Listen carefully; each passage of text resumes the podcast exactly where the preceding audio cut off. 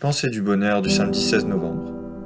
Alors, comme tous les samedis maintenant, c'est un petit exercice et aujourd'hui on va apprendre à maîtriser la communication non violente ou communication bienveillante. Alors, la communication non violente, tout d'abord pour ceux qui ne le savent pas, euh, elle fonctionne sur le principe simple d'une recherche constante d'une conversation qui est constructive et qui permet d'exprimer de façon la plus cohérente possible les besoins. Alors pour y voir un peu plus clair et rentrer dans le concret, je vais vous présenter rapidement comment pratiquer la communication bienveillante grâce à la méthode de l'OSBD.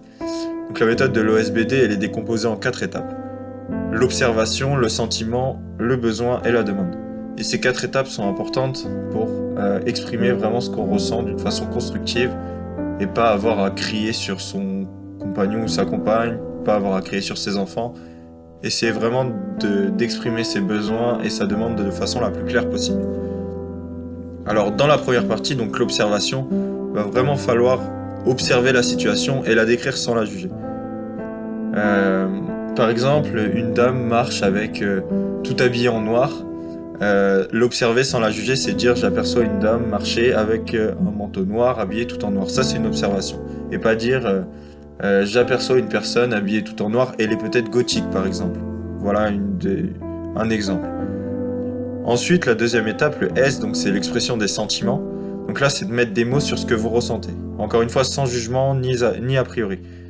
C'est-à-dire que euh, si vous vous sentez heureux, voilà, dire que vous vous sentez heureux. Si vous vous sentez malheureux, dire que vous vous sentez malheureux. Euh, si vous êtes triste, dire que vous êtes triste, mais pas dire je suis triste à cause de toi. Dire je me sens triste, je sens une sensation de tristesse. Donc la première étape, j'observe sans juger. La deuxième étape, je donne mon sentiment encore une fois sans porter de jugement.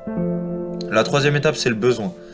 Donc après avoir décrit la situation, il va falloir évoquer à la personne avec qui vous discutez ce, que, dont vous avez besoin. Si vous êtes triste, de quoi avez-vous besoin clairement pour ne plus être triste?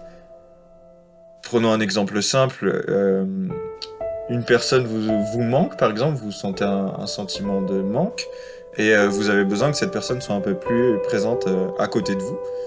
Donc voilà, vous lui formulez simplement le besoin. Euh, je me sens euh, triste, tu me manques. Euh, est-ce qu'il est possible d'avoir, de passer un peu plus de temps ensemble?